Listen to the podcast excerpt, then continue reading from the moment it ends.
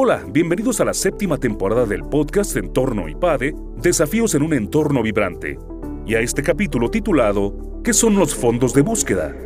Los fondos de búsqueda son una alternativa para aquellos emprendedores que no necesariamente desean innovar o partir de cero. Se trata de un modelo de negocio bastante explorado en nuestro país comparado con otras partes del mundo. En esta ocasión, Federico de Cuba Chávez, profesor del área de dirección financiera, nos habla a detalle sobre este tema.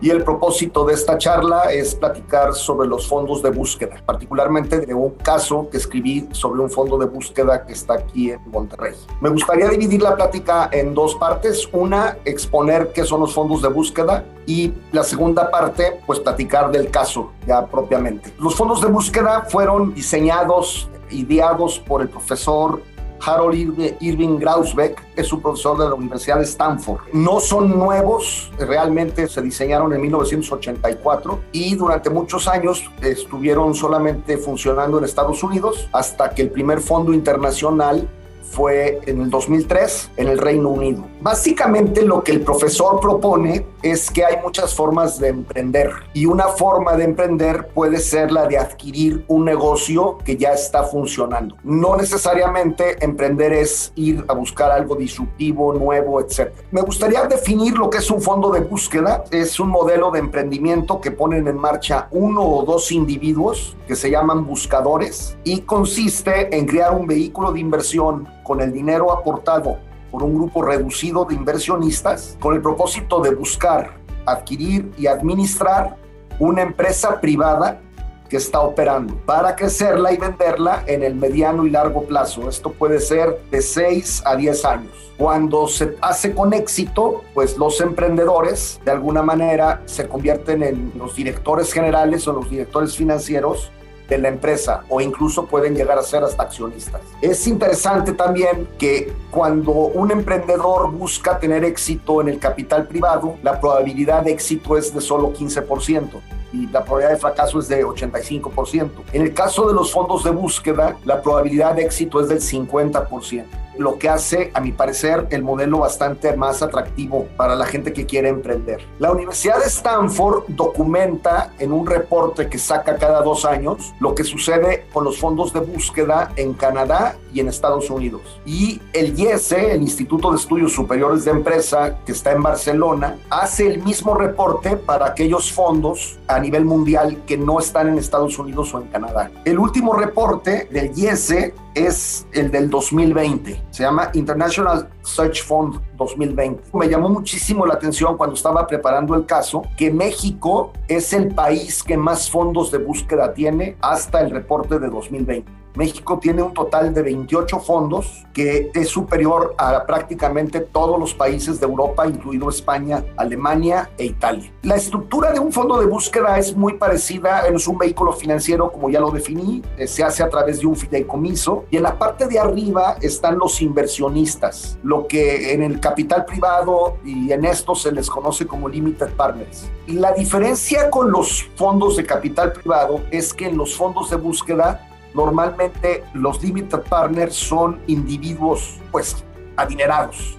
No son instituciones financieras como aseguradoras o como fondos de pensiones o como las AFORES. Son individuos que de alguna manera tienen dinero y quieren invertir. Ese dinero entra al fideicomiso para hacerlo totalmente transparente y la inversión se hace en dos fases la primera fase es buscar el capital de búsqueda. Se busca, por ejemplo, 20 inversionistas que hagan una inversión entre 30 y 35 mil dólares para que con ese dinero los buscadores o el buscador pueda encontrar la empresa, que es un proceso que más o menos dura dos años. Entonces, con esto se van a financiar ellos, van a tener sus sueldos, se van a pagar sus sueldos y van a hacer gastos para poder encontrar la empresa. Estas personas, estos inversionistas que compran estas unidades de capital, reciben un call option, un derivado financiero que no es otra cosa más que el derecho a comprar, más no la obligación de comprar. Es decir, si la empresa que los buscadores encuentran les es atractiva a estos inversionistas, tienen el derecho, más no la obligación de invertir en la empresa. Si no les gusta el tipo de empresa que los buscadores encontraron,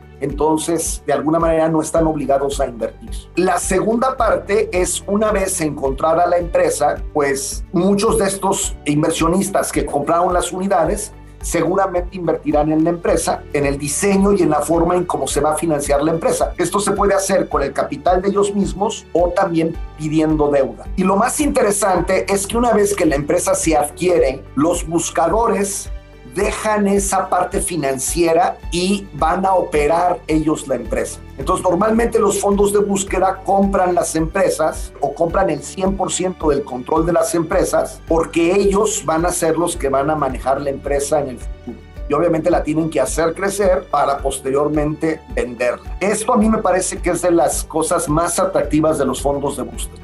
Hay una parte financiera que es buscar el capital inicial para poder buscar la empresa, una parte ver cómo financió toda la empresa, incluso con deuda, pero al final esto desaparece y los buscadores se convierten en el director general o en el director financiero de la empresa. El ciclo de un fondo de búsqueda se puede dividir en cuatro etapas. Lo primero, como ya dije, es levantar el capital de búsqueda, es decir, buscar 20 o 15 inversionistas que de alguna manera inviertan entre 25 y 35 mil dólares para poder financiar la compra de la empresa. En esta etapa, los buscadores tienen que hacer lo que se conoce como Private Placement Memorandum, que no es otra cosa más que la tesis de inversión. Es decir, tienen que poner por escrito qué tipo de empresas van a buscar, de qué tamaño es la empresa, en qué sectores, etcétera. La segunda etapa es buscar la empresa, que consiste en buscar una empresa que está operando, una empresa que lleva algunos años en el mercado. Normalmente los buscadores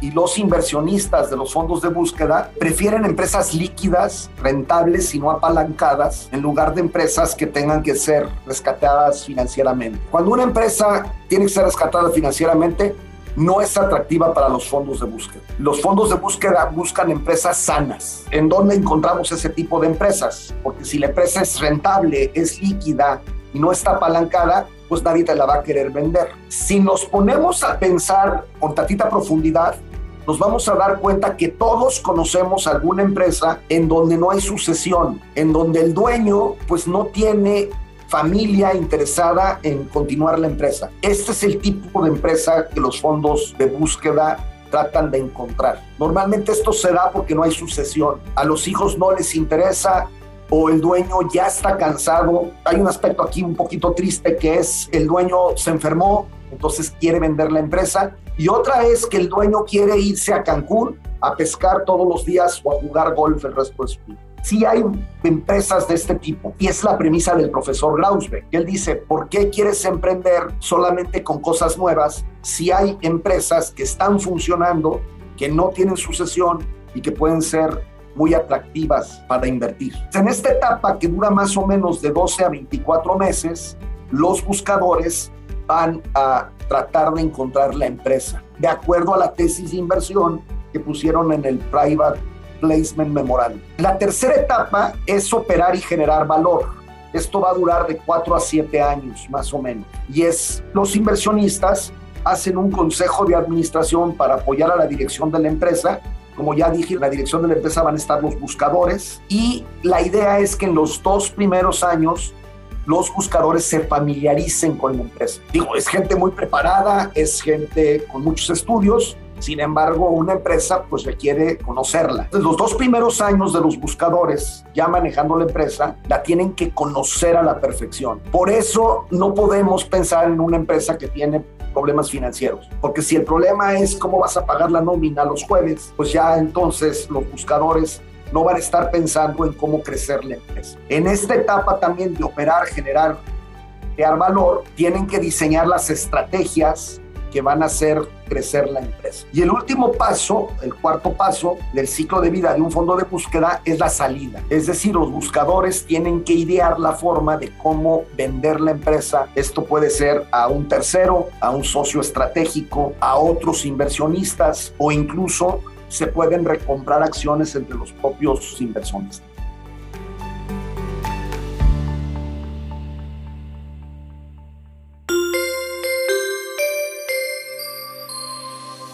Te invitamos a suscribirte a nuestro canal de YouTube IPADE News Media y también a visitar ipade.mx diagonal blog. En este sitio vas a encontrar videos muy interesantes, artículos e infografías, todo relacionado con el mundo empresarial de la actualidad. Y por supuesto te invitamos a compartir este contenido. IPADE